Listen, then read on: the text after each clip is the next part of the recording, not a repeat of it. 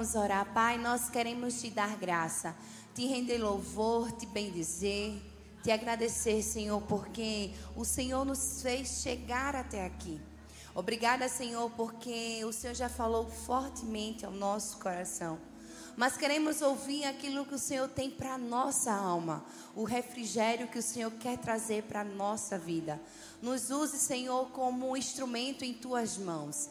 Queremos ser, queremos ser palpáveis, Senhor. Queremos sentir a tua presença. Sinta-se à vontade no nosso meio. E é assim que nós oramos e já te agradecemos no teu santo nome. Amém, amém e amém. Celebre o Senhor. Senta aí no teu lugar. Glória a Deus. Glória a Deus. Eu confesso que durante o dia de hoje, o Senhor realmente trouxe um refrigério para as nossas almas. Nós temos vivido dias de grandes aflições. Nós estamos pertinho do um ano de 2023 se encerrar. E talvez você tenha chegado aqui na igreja passando por provações ou ao longo de todo esse ano, você tem vivido crises, você tem vivido provas. Talvez tenha sido na área emocional. Talvez possa ter sido por um emprego ou até mesmo no seu trabalho. Talvez seja na área da saúde. Talvez seja área, algo na sua área financeira. Ou talvez seja você também pedindo, buscando a Deus em busca de uma resposta que você ainda não teve. É fato que na nossa vida passaremos por provações, passaremos por dificuldades. E a ministração de hoje não é para te dar uma lista de regras, de coisas que você pode fazer para evitar que isso aconteça. Pelo contrário, a ministração de hoje é para trazer um refrigério para sua alma. A mensagem de hoje é um alívio para sua alma. Sabe, em muitos momentos da nossa vida, o que a gente realmente precisa é uma palavra de ânimo, uma palavra de encorajamento, uma palavra vinda de Deus para abraçar a nossa alma. Nós passamos por momentos difíceis, por provações, e ouvir do Senhor um refrigério é tudo que a gente precisa para vencermos e continuarmos caminhando. A minha oração é para que no final dessa ministração você possa receber um abraço do Senhor na sua alma. Que o seu espírito saia revigorado. Que você encontre as respostas que você precisa. E eu estava refletindo sobre algumas situações de provação e teve algo que me chamou muito forte a atenção eu comecei a me questionar. E se amanhã for um dia que eu sei que vai ser o pior dia da minha vida? E se amanhã eu souber que vou passar pelas maiores provações da minha vida? E se amanhã vai ser aquele dia terrível? Será que nós estamos preparados para lidar com essa situação difícil. Eu amo que Jesus, em toda a sua trajetória, ele sempre nos ensina com a sua vida. Jesus teve um dia exatamente assim. Ele sabia que no dia seguinte seria o pior dia da sua vida. Seria o dia em que ele iria para o Getsemane, seria o dia que ele iria ser crucificado. Sabe, seria o dia em que ele precisaria dos seus amigos, que seus amigos estivessem intercedendo por sua vida. E na verdade, eles estavam dormindo. Jesus sabia que no outro dia ele seria traído por aquele que acompanhava, que estava com ele todos os dias. Jesus sabia que Pedro o negaria perante a humanidade. Jesus sabia que muitas pessoas iriam julgá-lo, questioná-lo. Mas apesar dele saber que no dia seguinte seria o pior dia da sua vida, a Bíblia fala que, e tendo cantado o hino, saiu para o Monte das Oliveiras. Jesus ele cantou hino no momento de maior dor da sua vida. E esses hinos eram os salmos recitados, entre os salmos 113 até o 118. Foram esses salmos que foram recitados antes de Jesus subir ao Calvário. Sabe o que Jesus estava querendo nos ensinar? É que no momento de maior dor na nossa vida, nós precisamos cantar canções inspiradas em Deus. É nos maiores momentos de lutas, de provações, de tempestades, que Ele está nos ensinando que nós precisamos cantar, louvar, bendizer o Seu nome. Mas não se trata de qualquer canção, não se trata de qualquer louvor, se trata da verdadeira adoração. E durante a ministração de hoje, nós iremos aprender a respeito de salmos que são alívio para nossa alma. Salmos que nós podemos entoar a Deus quando a gente não tiver nada para falar. Quando a nossa angústia for tão grande, a gente simplesmente pode meditar e refletir nos salmos. Sabe, Jesus, quando estava às vésperas do Calvário, ele cantou o Salmo 117, que diz assim: Louvem ao Senhor todas as nações, exalte-nos todos os povos, porque imenso é o seu amor leal por nós, e a fidelidade do Senhor dura para sempre. Será que no momento de maior aflição da nossa vida, a gente conseguiria louvar ao Senhor e bendizer o seu santo nome? Você consegue imaginar que foi no momento de maior tristeza e aflição que o nosso Jesus entoou palavras de adoração ao seu Pai? Charles. É difícil agora, viu? Swildo. Eu juro que eu treinei falar isso. Mas vamos lá. Ele falou que os salmos são uma canção para nossa alma. E eu acredito piamente que isso é uma verdade. Os salmos são versículos que trazem alento para o nosso coração, para a nossa alma. Os salmos são aquelas canções que conseguimos falar para o Senhor quando nenhuma palavra sai da nossa boca. E é sobre esses tesouros chamados de salmos que nós iremos encontrar o alívio para nossa alma. E sabe como? Conhecendo primeiramente o Deus provedor. E eu queria que você abrisse a sua Bíblia no Salmo 23. Eu queria que você, de uma maneira diferente, meditasse em todos os versículos desse salmo. Amém?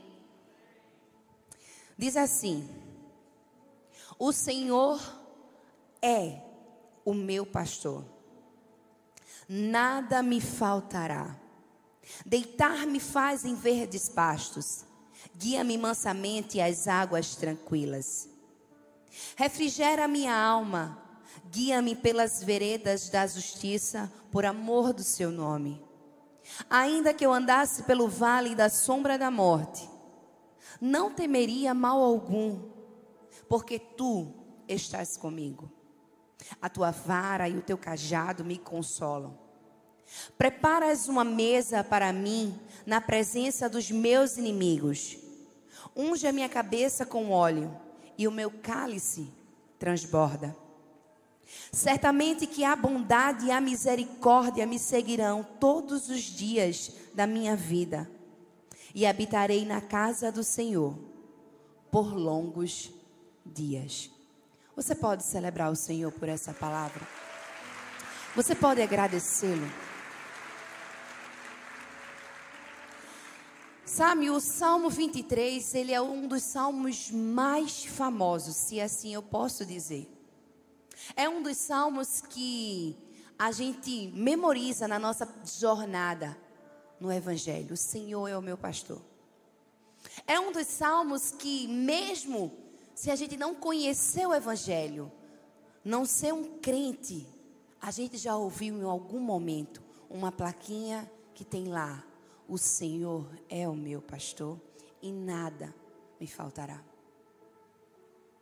Eu amo que esse salmo tem verdades que precisam ser ditas e reveladas e refletidas de uma maneira intensa. Mas que na verdade a nossa familiaridade muitas vezes tem feito com que a gente não dê valor àquilo que a gente já conhece.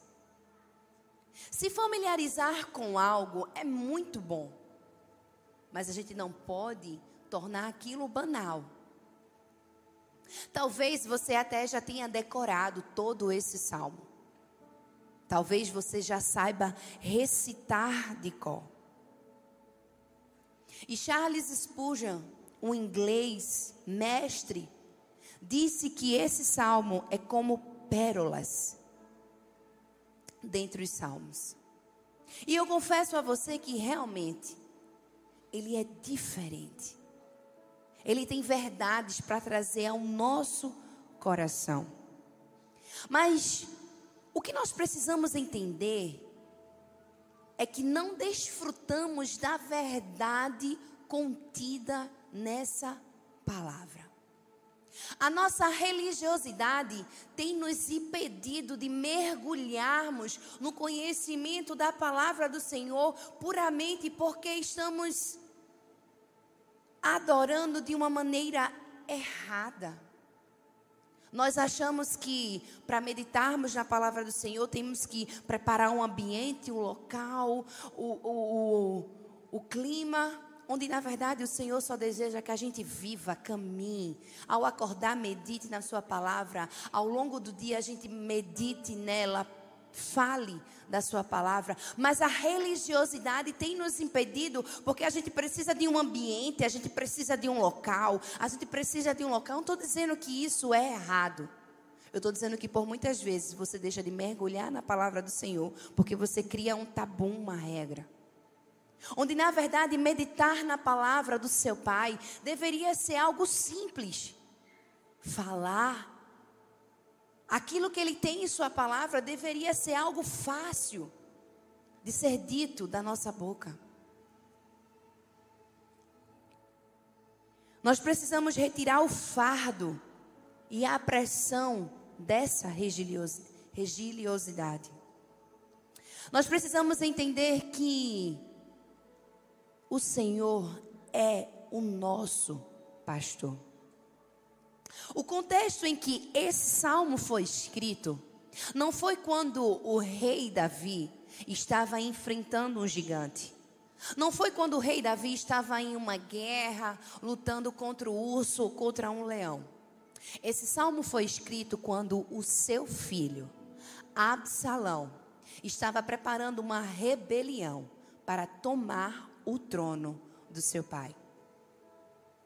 Eu não sei se você consegue perceber, mas saber que o seu filho, a quem você gerou e cuidou, hoje trama algo contra você.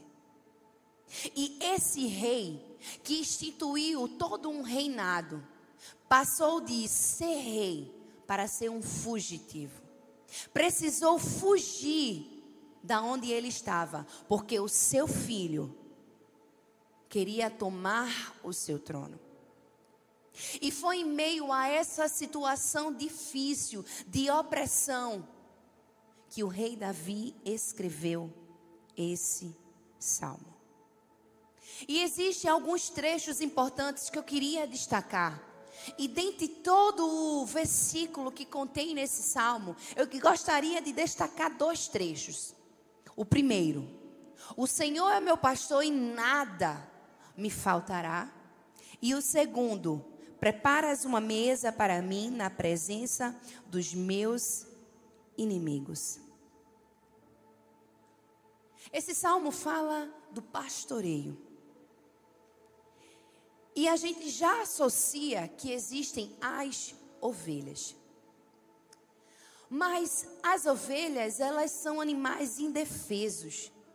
Eles se perdem facilmente. Precisam ser guiados diferente de outros animais.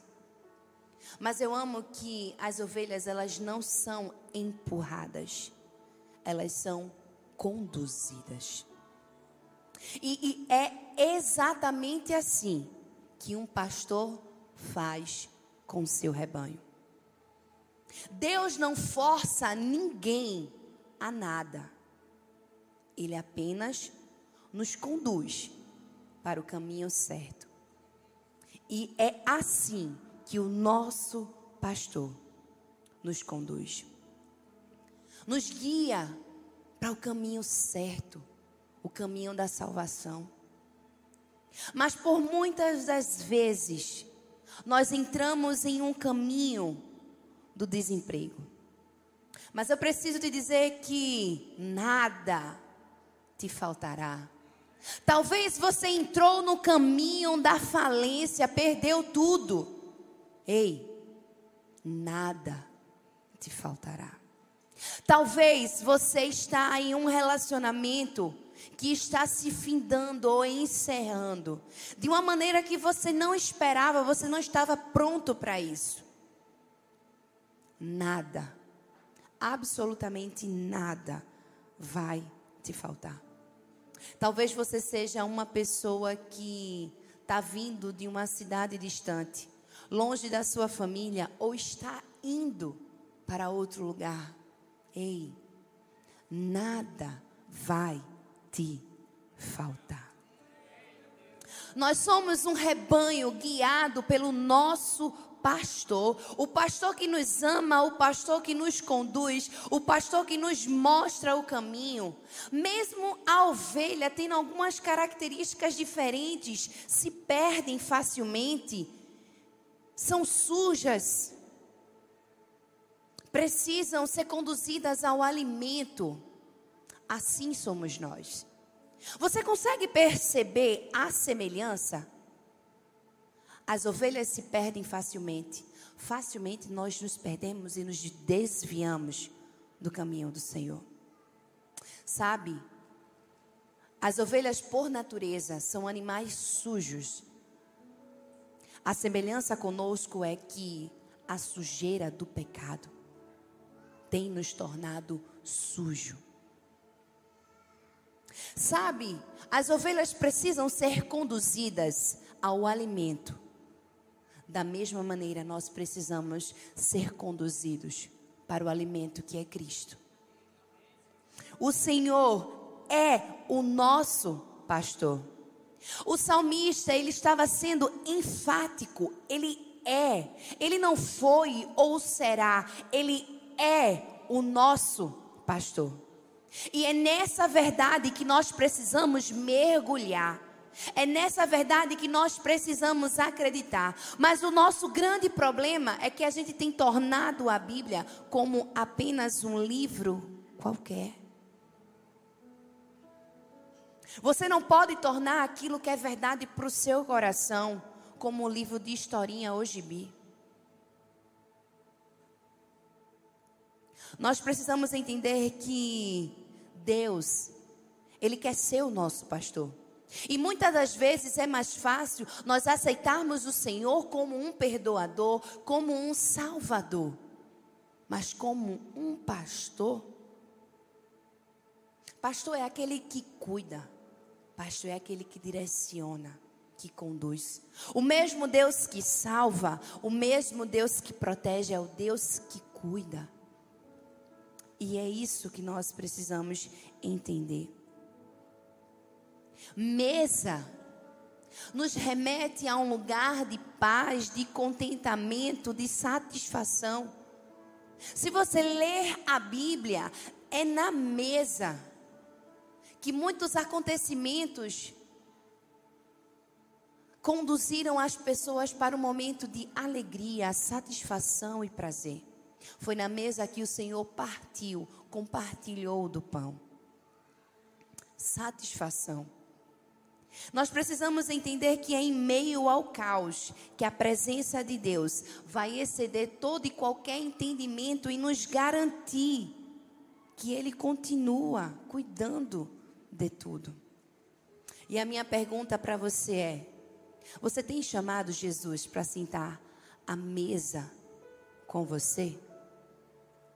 Você tem dito aqui, tem dito assim: senta aqui, Jesus, ceia comigo, partilha do pão comigo, fica comigo nessa refeição.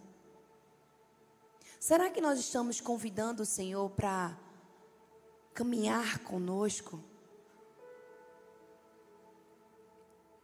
Eu queria te ensinar de uma maneira linda, uma forma diferente de você orar o Salmo 23.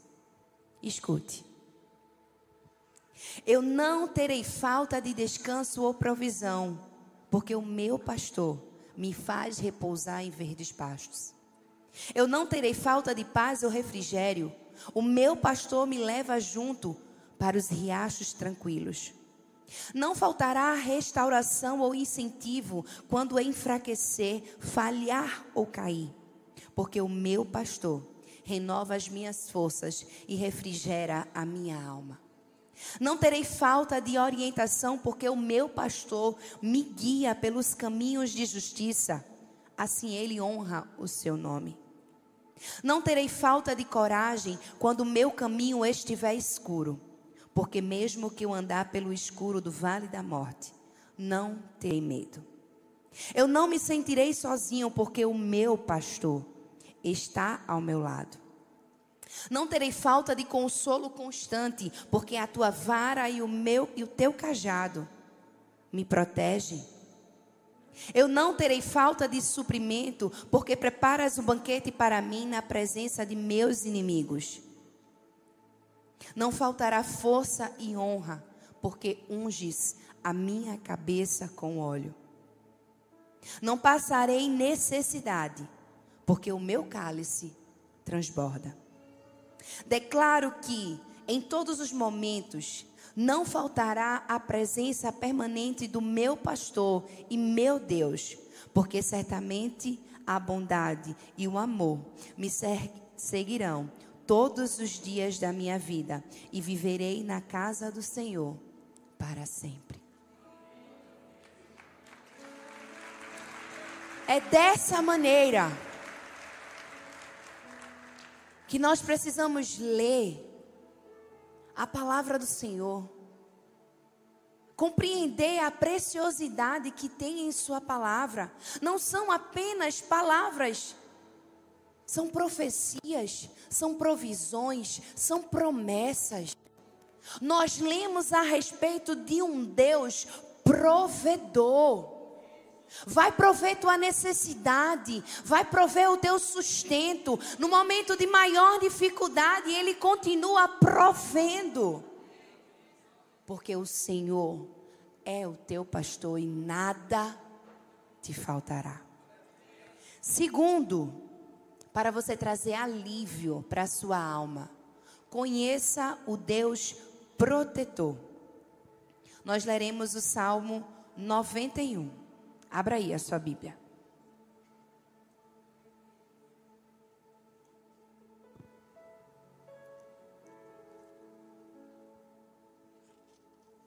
Amém? Vamos lá.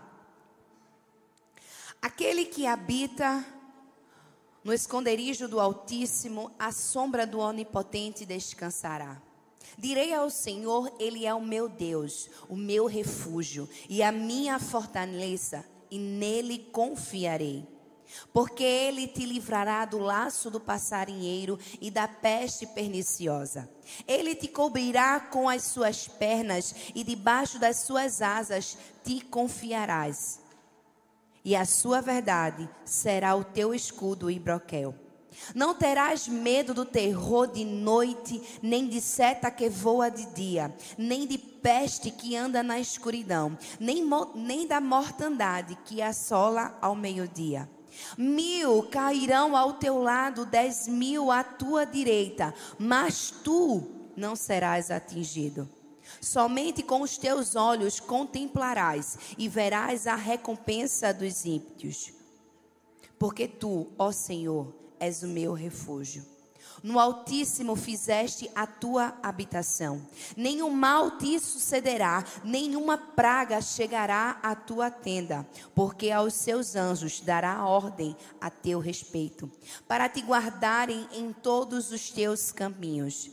Eles te sustentarão, nem eles te sustentarão nas suas mãos, para que não tropece com o teu pé em pedra. Pisarás o leão e a cobra calçarás os teus pés, ó filho do leão e a serpente. Portanto, tão encarecidamente me amou, também eu o livrarei. Poluei em retiro alto, porque conheceu o meu nome. Ele me invocará e eu lhe responderei. Estarei com ele na angústia. Dela o retirarei e o glorificarei fartá-lo-ei com longuras de dias e lhe mostrarei a minha salvação. Glória a Deus. O Salmo 91 é um salmo muito especial. Talvez você já chegou na casa de alguém e a Bíblia estava aberta e era o Salmo 91. Talvez muitas pessoas não entendam a profundidade, mas se identificam com o que aquele salmo está dizendo, com a riqueza que ele tem para nos entregar. É um salmo que, em toda a sua colocação, mantém o seu tom elevado, do começo ao fim, a sua fé em sua melhor performance. E fala com nobreza do início até o fim. Sabe, a gente poderia pegar esse salmo e destrichar em três ênfases. Primeiro, dos versículos 1 ao 2, a expressão de fé e confiança em Deus. Dos versículos 3 ao 8, a especificação das ameaças. Do 9 ao 13, a explicação de promessas de segurança e do modo sobrenatural. E no segundo ponto, no, dos versículos 14 ao 16, as promessas de Deus para o seu povo e a proteção para eles. Eu amo que no início do salmo, o salmista enfatizou as características de um Deus, de várias formas, dizendo que ele era altíssimo, todo-poderoso, refúgio, lugar seguro Deus a quem ele confia. E se a gente fosse dizer cada um dessas palavras, seria um dos nomes do nosso Deus. Elohim, Altíssimo, Deus possuidor. Shaddai, Todo-Poderoso, Deus provedor. Yahvé, Senhor das promessas, o grande eu sou. Elohim, o Deus criador, Deus de poder. Você consegue perceber a profundidade e a riqueza que existe nesse salmo? É Deus se declarando como protetor da nossa vida, dizendo que se a gente passar pelas maiores dificuldades, nós não seremos atingidos. É Jesus dizendo para a nossa vida: olha, nenhuma peste, nada alcançará a tua casa. É dizendo: olha, tu vai pisar em cima da cabeça da serpente. É Deus dizendo para mim, para você: ei filho, eu te protejo. Mas o que é interessante entender é que muitas das vezes você já parou para pensar que quando estamos em nossa casa, quando um vento bate muito forte, nós não sentimos medo. Mas quando estamos na rua, que o vento bate tão forte, as árvores começam a estralar, os galhos a cair, nós sentimos medo. É porque nós estamos no lugar errado. Porque quando, quando estamos escondidos no lugar do Altíssimo, nenhum medo chega à nossa tenda. Nada pode nos atemorizar, aterrorizar. Porque nós estamos protegidos. Estamos num lugar onde o Senhor separou para a nossa vida, a sua habitação. O problema é que nós estamos transformando esse lugar apenas em um lugar de visitação e não de habitação.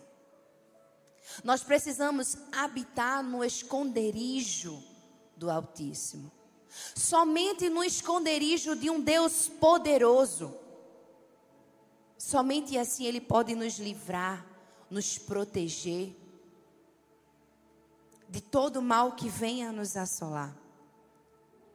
Sabe, eu amo que no momento mais difícil em que Jesus estava sendo provado na sua natureza humana, quando ele estava há 40 dias jejuando, Satanás foi ao seu encontro para tentá-lo. Usou a própria palavra do Senhor. E isso é algo que nós precisamos entender que o inimigo ao nosso derredor, ele conhece a palavra de Deus e muitas das vezes melhor do que nós. Mas ele não vive, não pratica. Mas o Senhor o protegeu. Jesus estava protegido. Jesus respondeu a Satanás: testificando o Deus protetor que estava com ele em todo momento. Ei, Jesus está dizendo que é no nosso momento de tentação que o Senhor vai nos proteger, vai nos livrar, vai estar conosco. Ei, o Senhor continua nos livrando quando estamos passando pelas provações. Deus continua nos protegendo durante a provação. E é nessa verdade que nós precisamos nos agarrar, precisamos entender. Nós precisamos entender o verdadeiro propósito de Deus para nossas vidas. E é dessa maneira, entendendo o verdadeiro propósito de Deus para as nossas vidas, que nós vamos conseguir vencer as provações que nos assolam não vai ter Satanás, não vai ter inimigo, não vai ter nada que nos tire do lugar do esconderijo do Altíssimo. Nós estamos protegidos. O nosso Deus tem nos guardado. E terceiro, para nós recebermos alívio para nossa alma, precisamos conhecer o Deus perdoador. Queria agora que você abrisse no Salmo 51.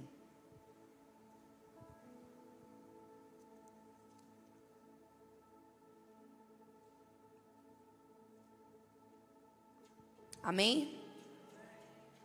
Diz assim a palavra do Senhor: Tem misericórdia de mim, ó Deus, segundo a tua benignidade, Apaga as minhas transgressões, segundo a multidão das tuas misericórdias. Lava-me completamente da minha iniquidade. Purifica-me do meu pecado, porque eu reconheço as minhas transgressões e o meu pecado está sempre diante de mim. Contra ti, contra ti, somente pequei e fiz o que era mal à tua vista, para que sejas justificado quando falares e puro quando julgares. Eis que em iniquidade fui formado, e em pecado minha mãe me concebeu. Eis que me ama, que amas a verdade no íntimo, e no oculto me fazes conhecer a sabedoria. Purifica-me com isso, e ficarei puro. Lava-me e ficarei mais branco do que a neve. Faz-me ouvir júbilo e alegria, para que gozem os ossos que tu quebraste. Esconde a tua face dos meus pecados e apaga todas as minhas iniquidades. Cria em mim, ó Deus, um coração puro e renova em mim um espírito reto. Não me lances fora da tua presença e não retires de mim o teu espírito. Torna a dar-me da alegria da tua salvação. Sustém-me com o espírito voluntário. Então ensinarei aos transgressores os teus caminhos, e os pecadores a ti se converterão. Livra-me dos crimes de sangue, ó Deus, Deus da minha salvação e a minha língua louvará altamente a tua justiça. Abre, Senhor, os meus lábios, e a minha boca entoará o teu louvor. Pois não desejas sacrifício, senão eu os daria. Tu não te deleitas em holocaustos. Os sacrifícios para Deus são espírito quebrantado. A um coração quebrantado e contrito não desprezarás ó Deus. Esse salmo foi escrito pelo rei Davi, no momento em que ele cometeu dois pecados. O primeiro de adultério com Batseba e o segundo de homicídio. Matou Urias, o seu esposo. O rei Davi escreveu em forma de lamento todo esse salmo. Mas sabe, não foi bem assim de início que aconteceu. Quando o rei Davi ele estava com Batseba, em nenhum momento ele pensou que poderia estar machucando o Senhor. E quando ele mandou Urias para frente do batalhão para morrer, neste momento ele também não pensou poderia machucar o Senhor. Na sua natureza humana, a Bíblia fala que quando Batseba soube que Urias estava morto, ela se lamentou em luto. Mas depois que o luto passou, o rei Davi trouxe Batseba para se tornar uma de suas esposas. Na natureza humana, Davi até achou que tudo estaria resolvido. Mas nós não podemos esconder nada do Senhor. Nós podemos escolher esconder talvez do nosso pai, da nossa mãe, do nosso marido, da nossa esposa, de um vizinho, de um amigo, mas não podemos esconder de Deus. E lá em 2 Samuel, o Senhor confrontou através de Natã, Davi. Quando Natan foi ao encontro do rei Davi confrontá-lo. E tem um versículo que diz: Quando a esposa de Urias soube que seu marido havia morrido, chorou por ele. Terminando o período de luto, Davi mandou trazê-la para o palácio. E ela se tornou uma de suas esposas e deu à luz a um filho. Mas o que Davi fez desagradou ao Senhor. Por mais que humanamente Davi achasse que tudo estava resolvido, Davi havia desagradado ao Senhor. Continuando lá em 2 Samuel, quando Natan vai procurá-lo, ele diz: Por que então você desprezou a palavra do Senhor e fez algo tão horrível? Você assassinou Urias, o Itita, com a espada dos Amonitas e roubou a esposa dele, Davi. Nesse momento, entendeu, depois de um confronto, o que ele realmente havia feito. Às vezes na nossa vida nós achamos que o confronto é algo para nos desprezar e muitas vezes não valorizamos o confronto. Mas é através de um confronto que Deus revela a sua palavra, que nós passamos a refletir naquilo que a gente fez. Talvez em algum momento da sua vida você possa se sentir julgado, culpado. Pode até ter pensado, poxa, eu gostaria de ter voltado atrás e ter me arrependido. Se arrependimento matasse. Davi não podia voltar atrás no seu pecado. Davi não podia remediar aquilo que ele havia feito. Davi apenas só podia se derramar diante do Senhor com o coração quebrantado. Foi mediante a um confronto que Davi reconheceu o que tinha feito e respondeu a Natã em 2 Samuel 12: Pequei contra o Senhor. Natã respondeu: Sim, mas o Senhor o perdoou e você não morrerá por causa do seu pecado. Contudo, você demonstrou o mais absoluto desprezo pela palavra do Senhor ao agir desse modo. O seu filho então morrerá. Você consegue entender o equilíbrio do Deus perdoador com Deus justificador? O Deus perdoador no versículo que acabamos de ler, diz que o Senhor perdoou, poupou a vida de Davi, porque ele poderia ser morto. Mas Davi contrito, Deus não resistiu e o perdoou. Mas existe uma consequência para o nosso pecado. E é aí onde entra o Deus justificador. Natan disse: Olha, Assim como você desprezou a palavra do Senhor, o seu filho morrerá. O nosso Deus, ele anda em equilíbrio. Ele está pronto a nos perdoar. Mas o pecado cometido e as consequências dele, nós precisamos assumir. Não tem como apagar. Deus não vai passar a mão na sua cabeça por um erro que você fez, Ele vai te perdoar, porque Ele é um Deus perdoador. Mas a consequência do seu pecado você vai precisar lidar com ela. Entenda que Deus está disposto a te perdoar. A Bíblia fala que Davi era conhecido como homem segundo o coração de Deus.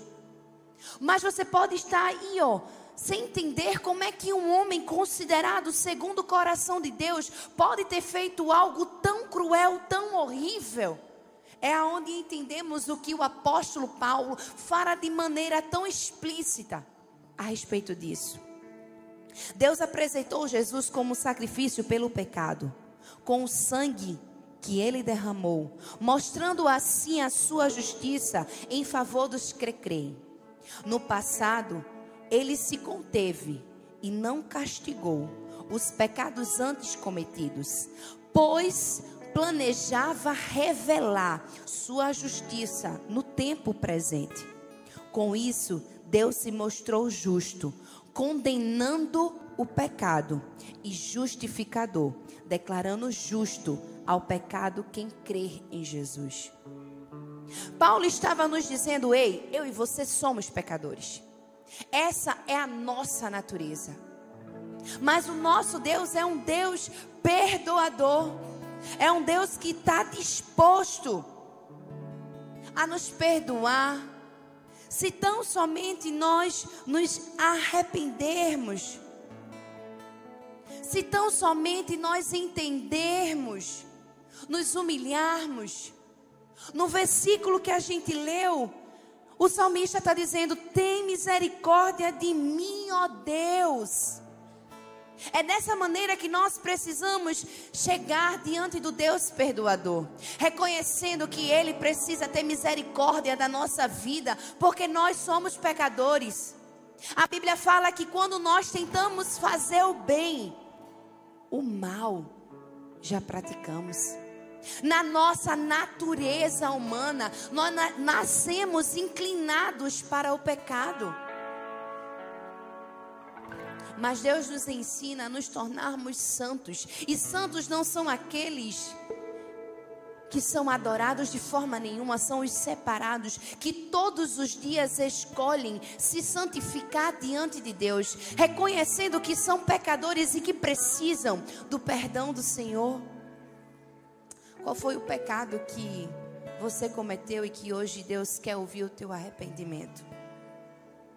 Deus quer te perdoar. E eu queria que você ficasse em pé no seu lugar. Eu queria que você começasse a refletir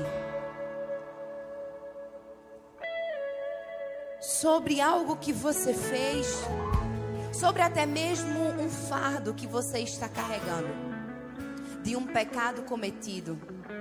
Que talvez a sua vontade e o seu maior desejo seja voltar atrás e poder remediar o que você fez. Mas sabe, nós não temos esse poder.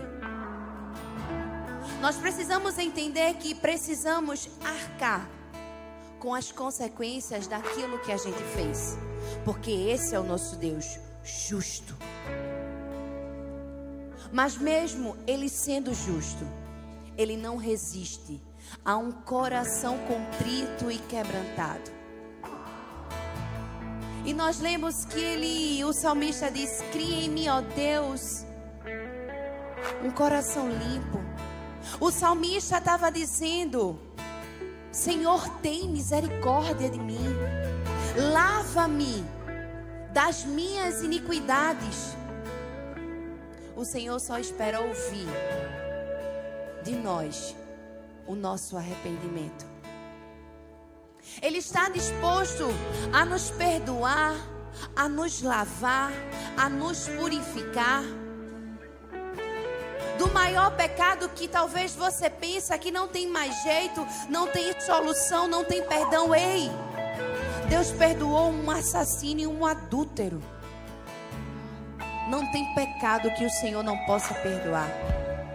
Eu não sei o que você cometeu. E não quero saber, porque Deus já conhece. Mas eu quero te dizer que para todo pecado existe um Deus perdoador. Um Deus que nos ama de maneira incrível magnífica, ao ponto de dar o seu bem mais precioso, aquilo que era um presente, para morrer por um pecador, para morrer pelo meu pecado, pelo seu pecado. Ele entregou o seu único filho. Talvez eu e você não entregaríamos o nosso filho para morrer por alguém errado para morrer por um pecador, mas o Senhor escolheu dar aquele que não tinha pecado, com o sacrifício de sangue, entregou o seu filho para morrer numa cruz, porque nos amava de tal maneira que não queríamos, que não queria nos ver perdido. Feche seus olhos, vamos orar.